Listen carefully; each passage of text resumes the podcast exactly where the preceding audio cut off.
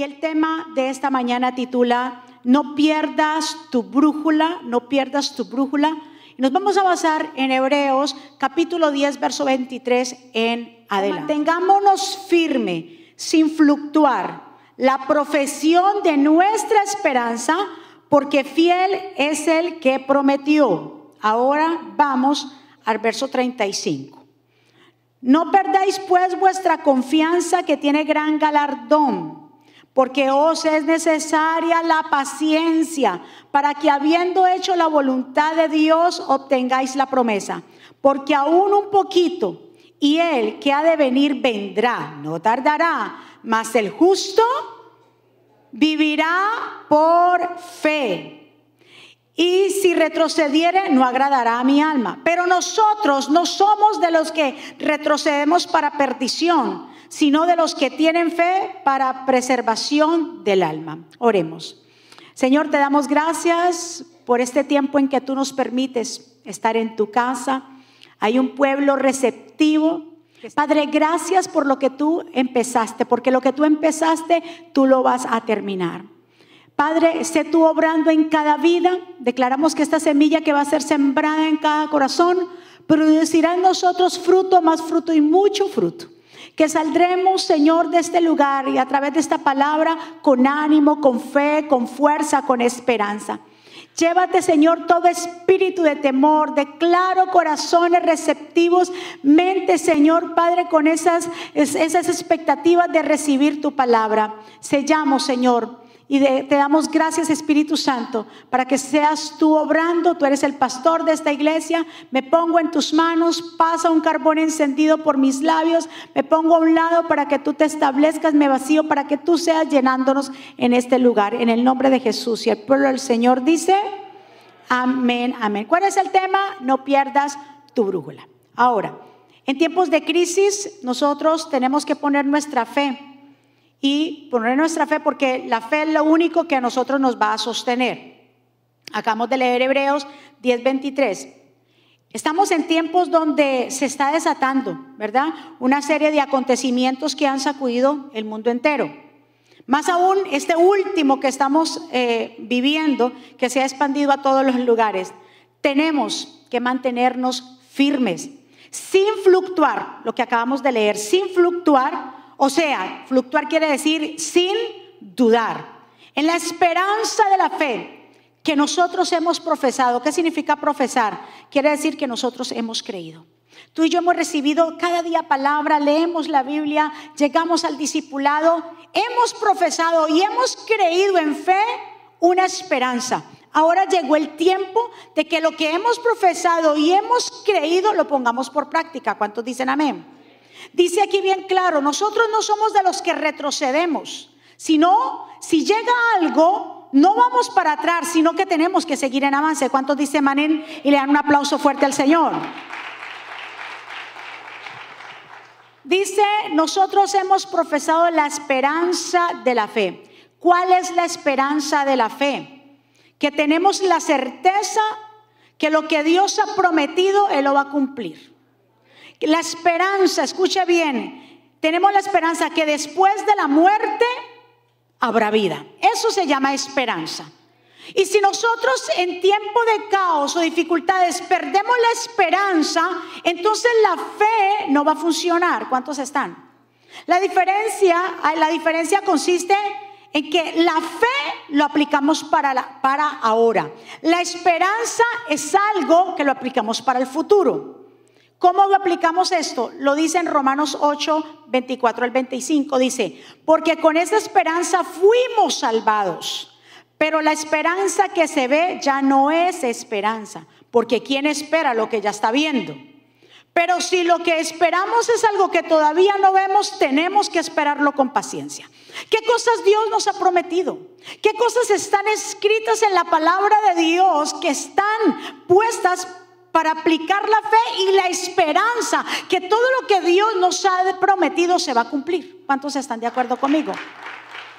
Entonces tenemos que tener esa actitud de fe, de esperanza, no de amedrentarnos, no de escondernos, no de, no sé, de angustiarnos, sino al contrario, Aquí dan, Señor da tantas promesas y el Señor me recordaba todas las promesas, la mayoría, y me decía el Señor, ¿qué ha pasado con mi pueblo? ¿Dónde está mi pueblo que decía o dice que hay promesas aquí? ¿Dónde está? Ahora llegó el momento de creer. Llegó el momento porque, déjame decirte, sí hay una realidad, claro que sí, no la podemos ignorar. Pero también estos hombres y mujeres escritos en la Biblia vivieron una realidad. Pero yo no voy a permitir que esa realidad tome el control de mí. ¿Cuántos se me están entendiendo? Cuando Moisés y el pueblo hebreo salió de Egipto, había una realidad. El mar rojo estaba al frente. Atrás estaba quién? El faraón. Había una realidad. Y si ellos se enfocaran en la realidad, ¿qué iba a pasar? Hay una realidad, está el mar, viene el faraón o se ahogan en el mar o el faraón los mata. Pero el Señor, cuando empezaron a clamar al Señor, que el Señor le dice a Moisés, Moisés, ¿qué tú tienes en tu mano? Alza la vara y clama a mí. Entonces ahí es donde hablamos de lo sobrenatural. Y Dios ha preparado la iglesia a no vivir en lo natural, sino a comenzar a vivir en lo sobrenatural. Esto se puede escuchar para los que no creen, porque la Biblia dice, es que para los que escuchan la palabra y no la creen, esto es locura. Pero para los que creen es poder.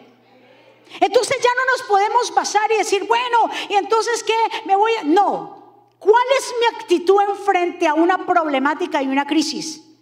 ¿Cómo yo la estoy tomando? Sabemos, y el pastor lo ha explicado una y otra vez, tomar medidas, está bien, pero hasta qué punto nosotros como cristianos decimos que glorificamos a Dios y que tenemos fe. Si hay un temor y, hay una, como quien dice, una angustia por hacer y, usted mira a la gente, la gente ya no mira y está angustiada y se está enfocando en el problema. Cuando la gente deja que el problema lo abruma, toma las peores decisiones de su vida. ¿Cuántos están? El pueblo tiene que estar, el pueblo de Dios, usted, el pueblo de Dios, lo que se me están viendo, el pueblo de Dios tiene que aprender a qué? A calmarse en medio de la tormenta. Denle un aplauso fuerte a Dios.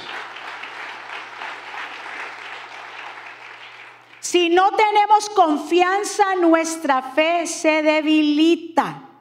Y entonces vamos a retroceder. ¿A retroceder a qué? A la tristeza de nuevo, a la decepción, al afán, al pecado.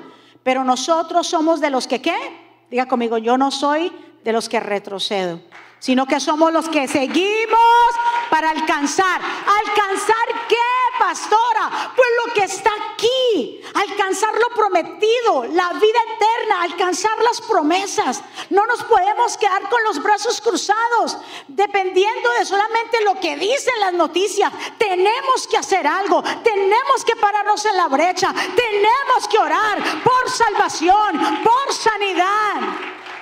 Hubo una persecución cuando el Señor se fue y persiguieron a los apóstoles.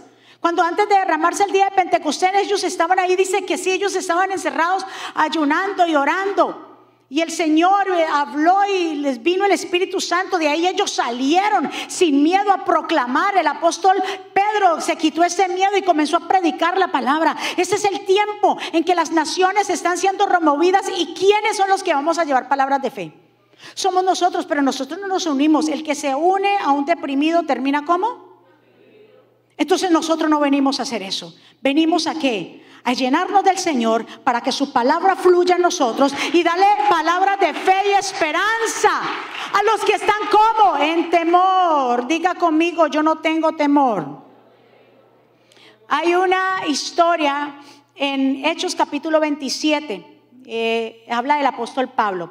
El apóstol Pablo ya estaba encarcelado, ya estaba en cadenas, y él le habló a, los dirigentes, le dijeron, yo sé que yo estoy preso, obviamente está preso por, predicar la palabra, pero yo quiero compadecer ante César. yo quiero que ustedes me lleven a Roma y yo quiero compadecer en, eh, frente al César. Entonces le dijeron, bueno, está bien, y se lo llevaron en una embarcación, se montó en esa embarcación el apóstol Pablo, otros presos que iban para Roma en esa embarcación, los marineros que eran los encargados del barco y también obviamente las autoridades que iban a cuidarlos. Dice la palabra del Señor que cuando ellos comenzaron a salir hacia, hacia Roma, era un viaje muy largo, empezaron a ver que los vientos les eran contrarios. Dice la escritura en el verso 7, durante varios días, dice el apóstol acá, eh, durante varios días viajamos despacio y con mucho trabajo. Llegamos frente a Nido como todavía teníamos el viento que nos era en contra. Nosotros ahora estamos viendo que hay un viento que, que está en contra. Pero aquí vengo a decirles a todos ustedes cuál va a ser o cuál es nuestra reacción o nuestra actitud. Vamos a analizar lo que hicieron ellos. Entonces dice bien claro en el verso 13, y soplando una brisa del sur, pareciéndoles que ya tenían lo que deseaban, o sea, como si ya se hubieran calmado, levantaron anclas e iban costeando a Creta. Pero no mucho después dio la, contra la nave un viento huracanado, se levantó un huracán, que la Biblia lo llama y dice, ¿cómo se llamaba ese huracán? Se llama Euroclidón, se llamaba. Y siendo arrebatada la nave, no pudo poner a proa al viento. Nos abandonamos a él y nos dejamos llevar por él. Entonces, en medio de la crisis, en medio de las dificultades, ¿será que nos vamos a dejar llevar por el viento? Nos vamos a dejar llevar por la situación. Nos vamos a dejar llevar por lo que está sucediendo. ¿Cuántos están? Mejor dicho, ellos dijeron aquí, nos dejamos llevar por la deriva. Este barco donde iba el apóstol Pablo fue comenzado a ser azotado, a ser arrastrado. Y ellos en realidad se dejaron arrastrar por lo que estaba pasando. Ahora, cuando hay tormentas, lo primero que no debemos hacer es dejarnos llevar por las circunstancias de la vida. Pues si nos dejamos llevar por lo que estamos viviendo, ¿sabe qué pasa? Perdemos de vista completamente las metas y se van a ir olvidando hacia dónde nosotros nos dirigimos. Cuando permitimos que esa tormenta, porque lo que yo veo en este tiempo es que es como un ruido que está sucediendo, es como una bulla. Es como cuando usted quiere concentrarse en algo y alguien está como, no sé, pegándole a la pared con un martillo o un sonido que, que le molesta a usted. Eso es lo que está viendo. Usted enciende las noticias, un sonido, un ruido. Va allí otro ruido. Y esos ruidos lo que hacen es que quieren desenfocar a la gente. Pero nosotros, los lavados por la sangre, los hijos de Dios, no podemos dejar de desconcentrarnos o de concentrarnos, sino que tener puesta nuestra mirada en aquel que nos llamó, en el autor y consumador de nuestra fe. Llegó el tiempo, iglesia. Tanto hemos leído la Biblia, tanto que la hemos estudiado. Ahora, y discipulado viene, discipulado va. Llegó el momento.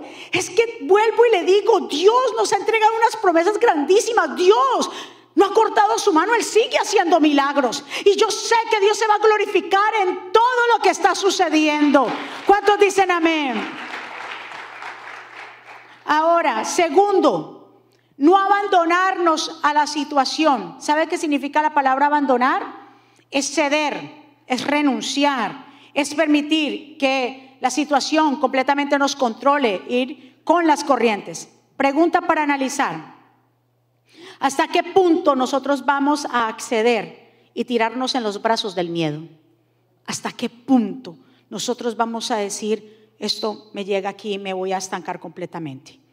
Mire este pensamiento. Tratar de cambiar lo exterior provoca estrés. Hay una realidad y tratar de cambiarlo, eso, eso provoca estrés en nosotros y desesperación. Pero cambiar nuestra actitud frente a la situación produce en nosotros paz y confianza. ¿Cuántos están de acuerdo?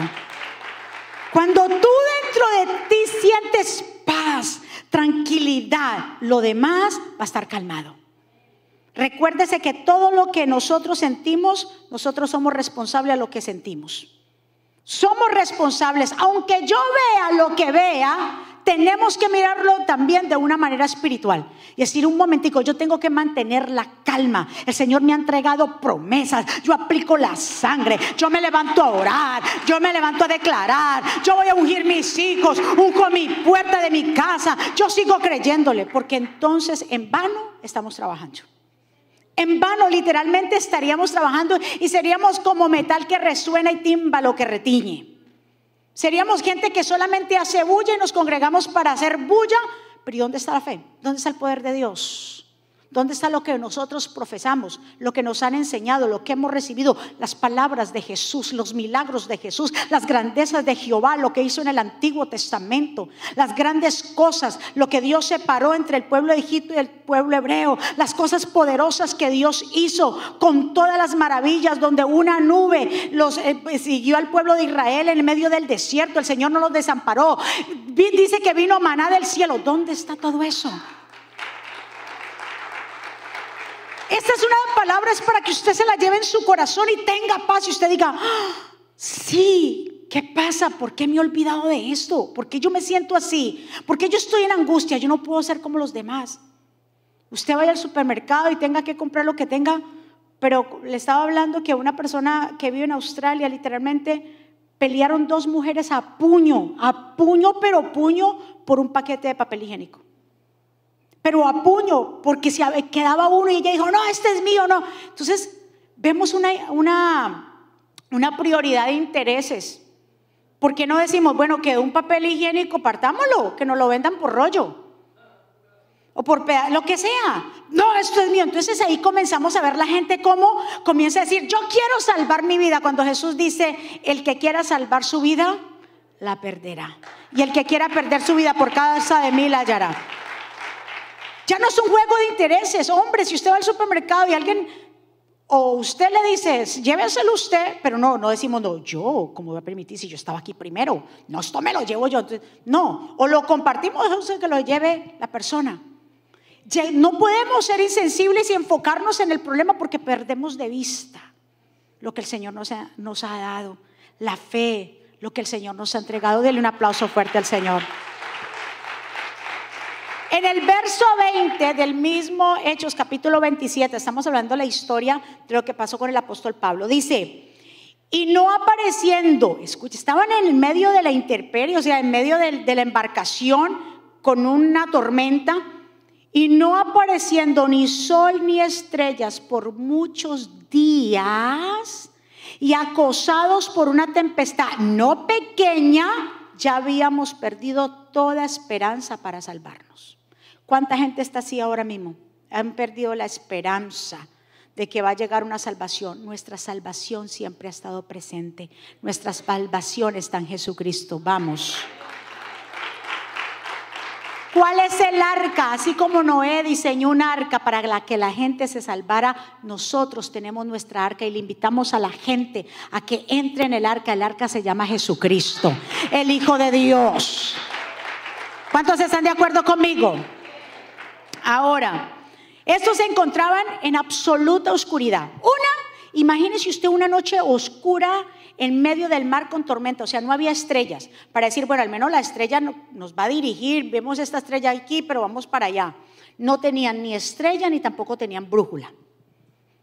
Por eso el mensaje se llama si no pierdas tu brújula, porque cuando nosotros perdemos la brújula, perdemos la dirección. ¿Y qué es una brújula? La brújula es un instrumento, ¿verdad que sí?, que indica el rumbo.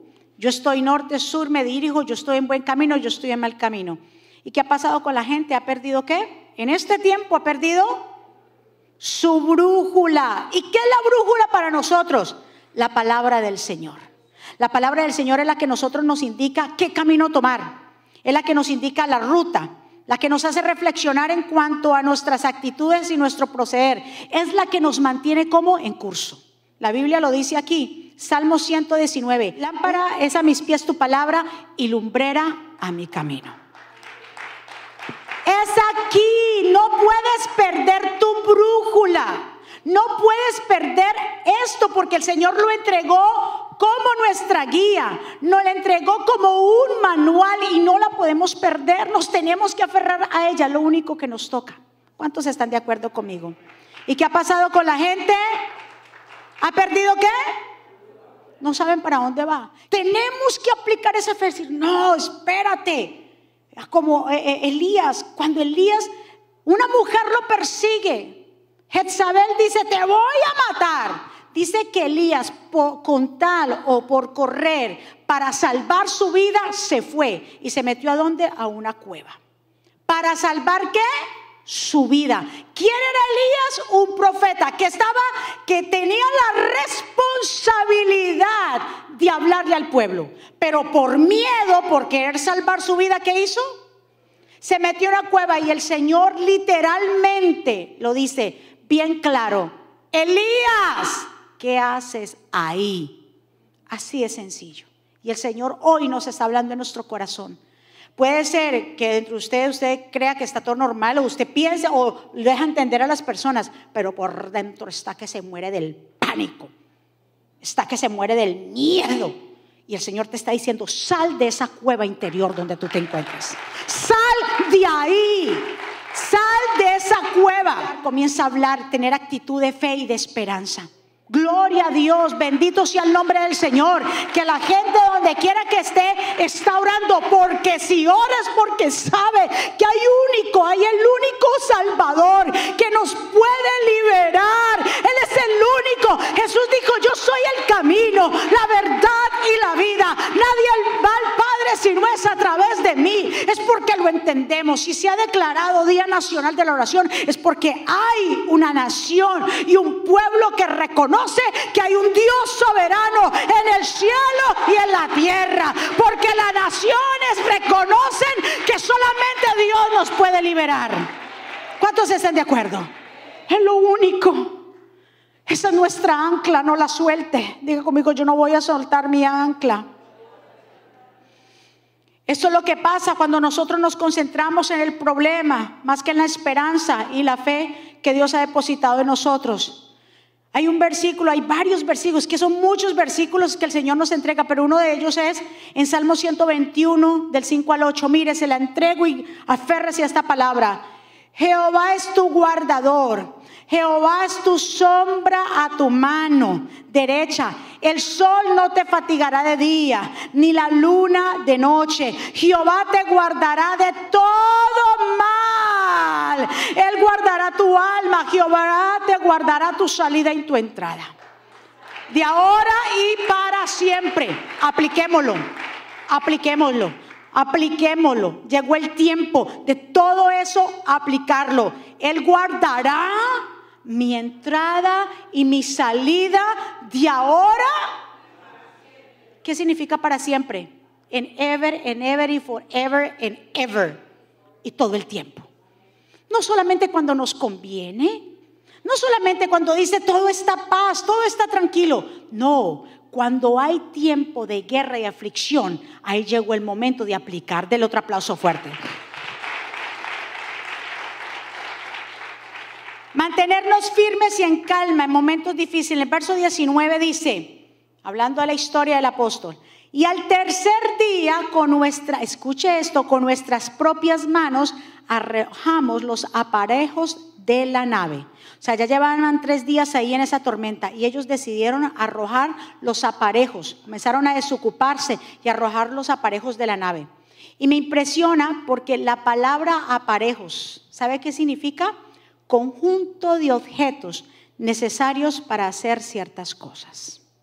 Entonces comenzaron a deshacerse, deshacerse, comenzaron a deshacerse de lo necesario. Comenzaron a deshacerse de lo importante. ¿Qué está pasando en este tiempo? La gente se está deshaciendo de lo importante, de la búsqueda, de la oración, de la fe. En su barca meten que el miedo, en su barca meten todo lo que no es necesario y sacan lo que nos sustenta, la fe, la esperanza y el amor al Señor. Pero aunque ellos se deshacieron de los aparejos, ¿sí? Que eran necesarios, con todo esto la situación no cambió. Hay que tener también sentido común, cómo yo me voy a alejar en tiempos de crisis del Señor y a guardarme por ahí, a mirar qué pasa, donde tengo que poner por fe la palabra, tengo que actuar en ella. ¿Cuántos están de acuerdo? Y ellos pensando que tirando todas esas cosas necesarias, la situación iba a cambiar. La situación siguió peor. Si nosotros nos aferramos a Dios, si nuestra esperanza y nuestra fe está fundamentada en el Señor, la situación puede cambiar del otro aplauso fuerte. Es como cuando Jesús llegó a casa de Marta y María y Lázaro. Marta afanada con tantas cosas. María recibe al Señor. Como quien dice, llegó el Señor y qué cuento de afán, me pongo a los pies del maestro. Marta se enoja, Señor, tú no tienes cuidado, mira, esta mujer debería estarme ayudando. ¿Y qué le dijo el Señor? Marta, Marta, Marta, Marta y Marta. Afanada estás con tantas cosas, pero María ha escogido la mejor parte. Una cosa, eh, óyeme, Jesús le dijo, una cosa es necesaria. Ay, yo no sé si usted está entendiendo. Una cosa es necesaria, dijo Jesús. Y María ha escogido la mejor parte, la cual nunca se le será quitada. Mire, nos pueden quitar nos pueden hacer lo que quieran, pueden decirlo, pero hay algo que no nos podrán quitar y sacar y que nadie se lo podrá llevar. Es la fe, la esperanza que llevamos por dentro. ¿Cuántos están de acuerdo? Una cosa necesaria. Nosotros no podemos en tiempo de crisis que dejar la oración. ¿Están de acuerdo? Llegó el tiempo que el pueblo del Señor se levante. Denle otro aplauso fuerte. Vamos. Yo quiero ser pueblo avivado. Un pueblo avivado. Un pueblo que sabe y reconoce que Dios es soberano. ¿Cuántos están? Ahora, el Señor no lo dijo. Jesús lo dijo. Y ahora esta palabra tiene que retumbar más. Jesús dijo en Juan 16, 33 hijitos, estas cosas os he hablado, para que en mí tengáis paz. En el mundo tendréis aflicción.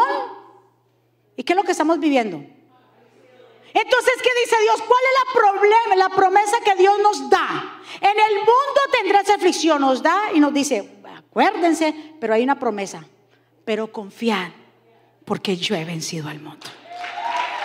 Vamos, iglesia, Dios ya venció en la cruz del Calvario. Tome esa palabra, apodérese de ella. Él dice que no los tome por sorpresa. Yo ya se los he advertido, mis hijos. El mundo van a tener muchas aflicciones, pero usted tiene que aprender a confiar. ¿Qué pasa con el pueblo de Dios? Amedrentado. Y eso es lo que el Señor me hablaba anoche y me decía, la gente está como hipnotizada. Así literalmente. El pastor es testigo a las 2 de la mañana, ¿sí o no? Me levanté y yo llora y llora haciendo el mensaje. Mi hijo abrió la puerta y me vio, mamá, ¿qué te pasa? Mis lágrimas corrían. Yo hacía este mensaje y yo lloraba porque Dios me hablaba. Era como una conversación y mi espíritu. Y el Señor me decía, la gente está como hipnotizada con todo lo que está sucediendo. Y se están como cuando esa gente, ¿usted ha visto esos programas que son de los zombies? Que la gente va para una dirección así. Y, me ve, y yo, me ve, y yo veía a la gente así, así como hipnotizada. Y el Señor me decía, ¿qué pasa con mi pueblo? ¿Qué pasa con mis hijos? ¿Qué pasa con mis promesas? ¿Dónde las han dejado? ¿Dónde han dejado mi palabra? Eso si, no, si el cristiano no pone un balance, poco a poco nos vamos a ir alejando y sacando de la barca lo importante. Y volviendo a la historia, Hechos 27, en el 22, lo que el apóstol Pablo dijo, espérate, aquí hay que hacer algo. No nos podemos quedar naufragando en el mar. El apóstol Pablo tuvo que clamar al Señor porque dice aquí en el verso 22, pero ahora se levanta Pablo, le dice a los marineros, a los presos y a los policías que estaban ahí, pero ahora os exhorto a tener buen, diga conmigo, buen ánimo pues no habrá ninguna pérdida de vida entre vosotros, sino solamente la nave, o sea, lo material. Porque esta noche está, ha estado conmigo el ángel de Dios, de quien soy y a quien sirvo, diciendo, Pablo, no temas, es necesario que comparezcas ante César. Y aquí Dios te ha concedido todos los que navegan contigo. Por tanto, dice el apóstol, oh varones, tened buen ánimo, porque yo confío en Dios que será así como Él los ha dicho. Ya Dios había tenido un propósito y destinado que el apóstol Pablo tenía que comparecer ante César en Roma. Ya había una trayectoria y el Señor sabía que él tenía que hacerlo porque estaba escrito. Ahora, que se le hayan levantado los vientos de camino no, no iba a decir que iban a perecer. Por eso el Señor le dijo, mira, es necesario, cobra ánimo, Pablo. Y te voy a decir, a través de ti, todos los que están en la navegación van a ser salvos, no les va a pasar nada ¿Por qué? Por causa tuya. Así por causa de tu fe, por causa de tu braveza, por causa de tu valor, los que están alrededor se van a levantar. Pero si te van a ti una persona pusilánime, si no, llegó el momento de decir, espérate, con fuerza, levantémonos, vamos a salir de esta, vamos a salir de esta crisis. Hay una realidad, hay algo que se está moviendo, pero nosotros nos vamos a mantener firmes en el Señor. Vamos, denle otro aplauso fuerte.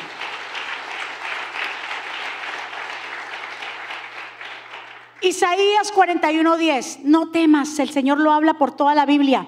No temas porque yo estoy contigo, no desmayes porque soy tu Dios, que te esfuerzo siempre, te ayudaré, siempre te sustentaré a la diestra de mi justicia. Les vengo a decir, como el apóstol Pablo le dijo a los que estaban ahí, que le dijo a los presos, a los que estaban vigilándolo y a los marineros, tengan ánimo. Y no cualquier ánimo, dice, tengan buen ánimo. El Señor eh, eh, en Deuteronomio 31:6 antes del pueblo cruzar a la tierra prometida y ya Moisés estaba en los últimos días, ya estaba muy anciano, le iba a entregar el delegado a Josué. Eh, Moisés le dice esta palabra al pueblo, esfuercen y cobren ánimo. Ni tengan miedo de ellos, porque Jehová tu Dios es el que va contigo, no te dejará ni te desamparará. Vamos pueblo. ¿Qué palabra el Señor nos entrega en esta mañana? Y saben qué? Que Jesús, si ustedes notan los evangelios, Jesús usaba mucho la palabra tengan ánimo.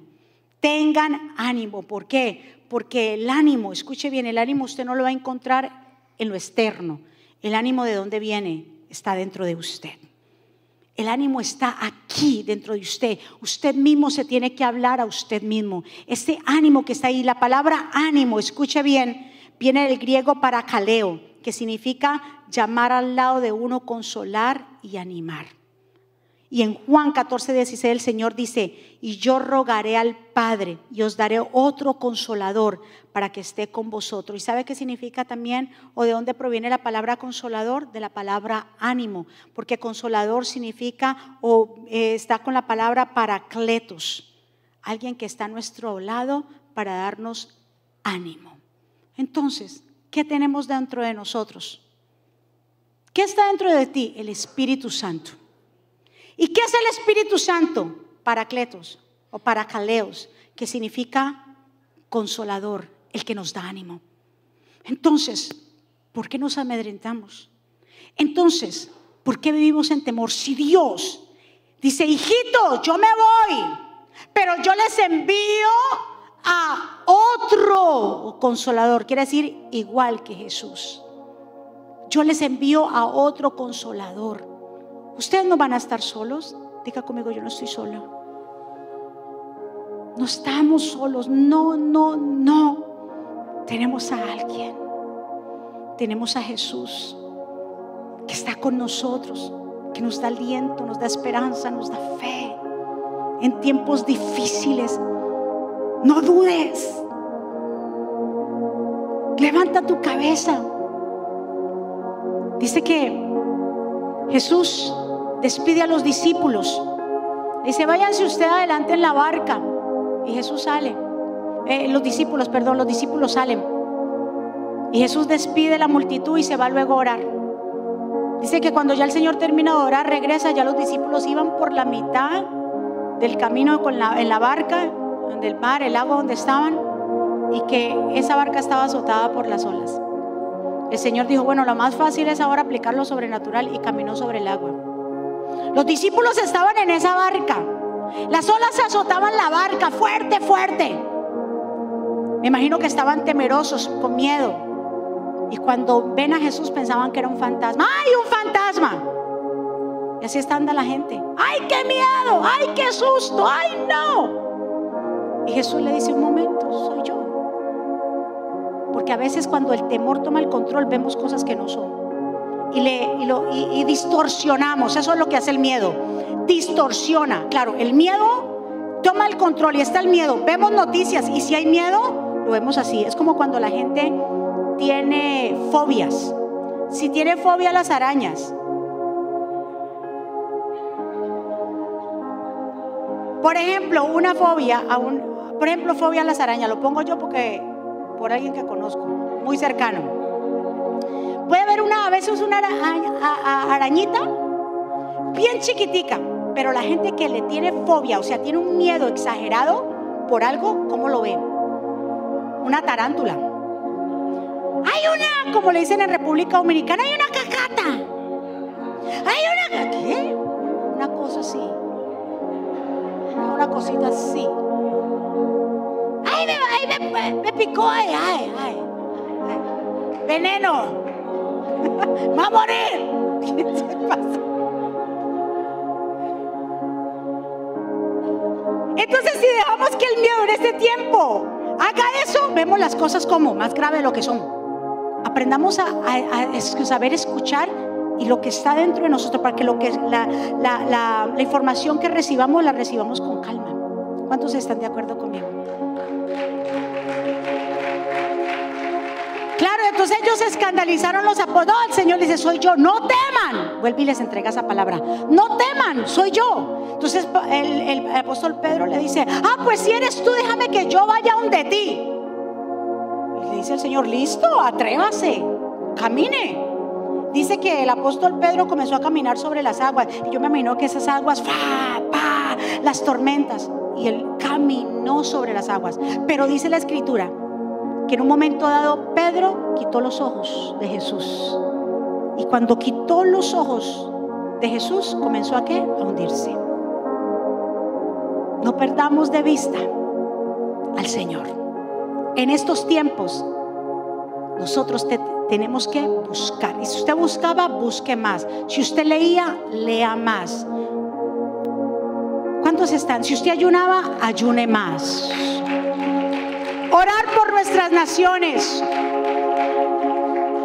para que Dios sane nuestra tierra.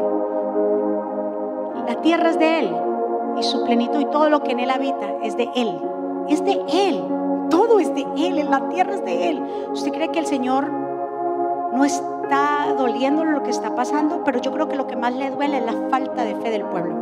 Yo creo que eso es lo que más le duele al Señor. La falta de fe. Yo me digo, Señor, Dios mío, pero ahora qué pasa? Todo lo que les he enseñado, mi palabra se las dejé. Somos nosotros beneficiados y privilegiados que el Señor nos haya entregado la palabra para que en tiempos de crisis esa sea nuestra ancla, sea nuestra brújula. ¿Cuántos están de acuerdo? Por más dura que se vea la tormenta, deja que se... Dice que cuando Jesús vino con Pedro y se metieron al, a la barca, se calmó la tempestad.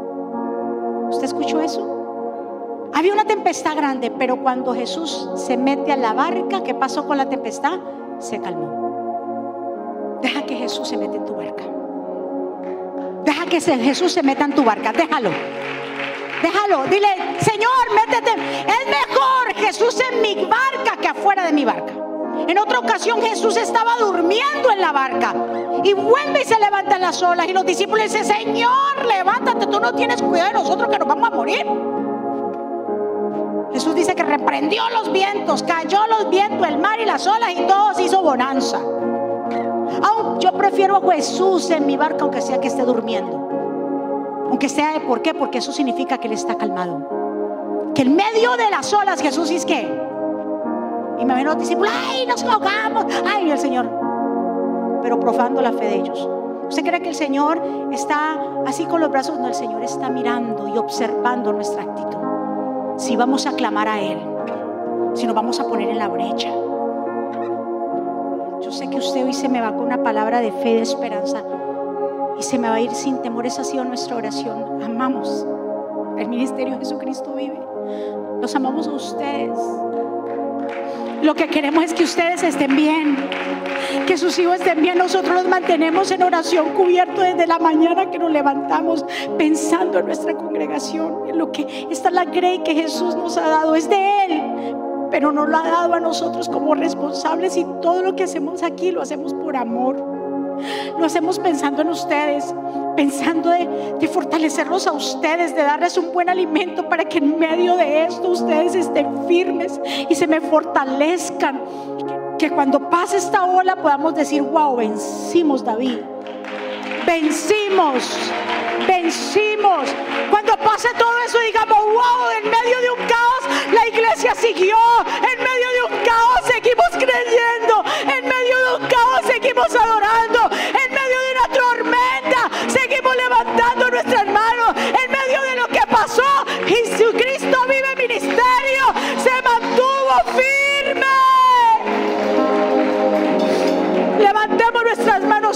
A Dios. Eres Dios en esta ciudad, el Señor de esta nación. Eres Dios, eres nuestra esperanza, eres luz en la oscuridad, eres paz alcanzado, eres Dios.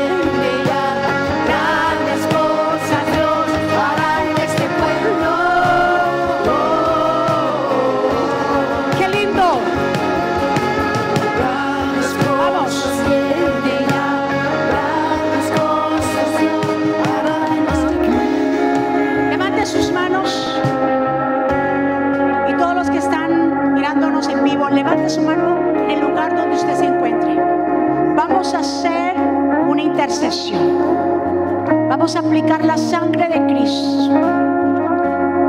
Cuando el Señor dijo, va a pasar el ángel de la muerte y va a traer todo primogénito. El Señor le dio la orden, dice, maten un cordero de un año sin defecto. Y ustedes lo van a hacer y se lo van a comer esa noche. Y esa noche se va a llamar Pascua, que es lo que celebran los judíos, que se llama Passover.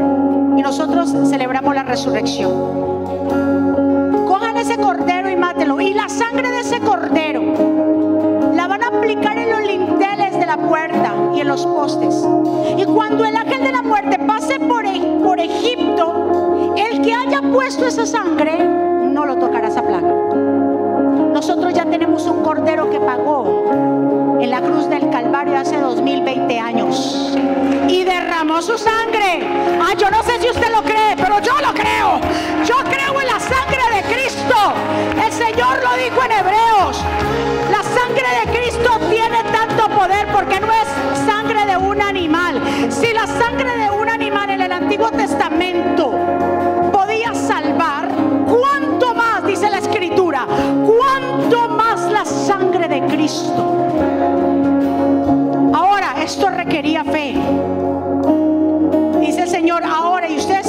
Sangre, pero eso sí, tengan fe en lo que vayan a hacer. Ahora nosotros aplicamos la sangre, pero hay que tener fe, no andar con miedo. Vamos a orar y nos vamos a poner en la brecha. Vamos a declararlo y aplicar. Usted lo va a hacer todos los días. También dice en Efesios 6 que cuando llegue el día malo, por eso tenemos que tener que la armadura puesta. Para que cuando llegue el día malo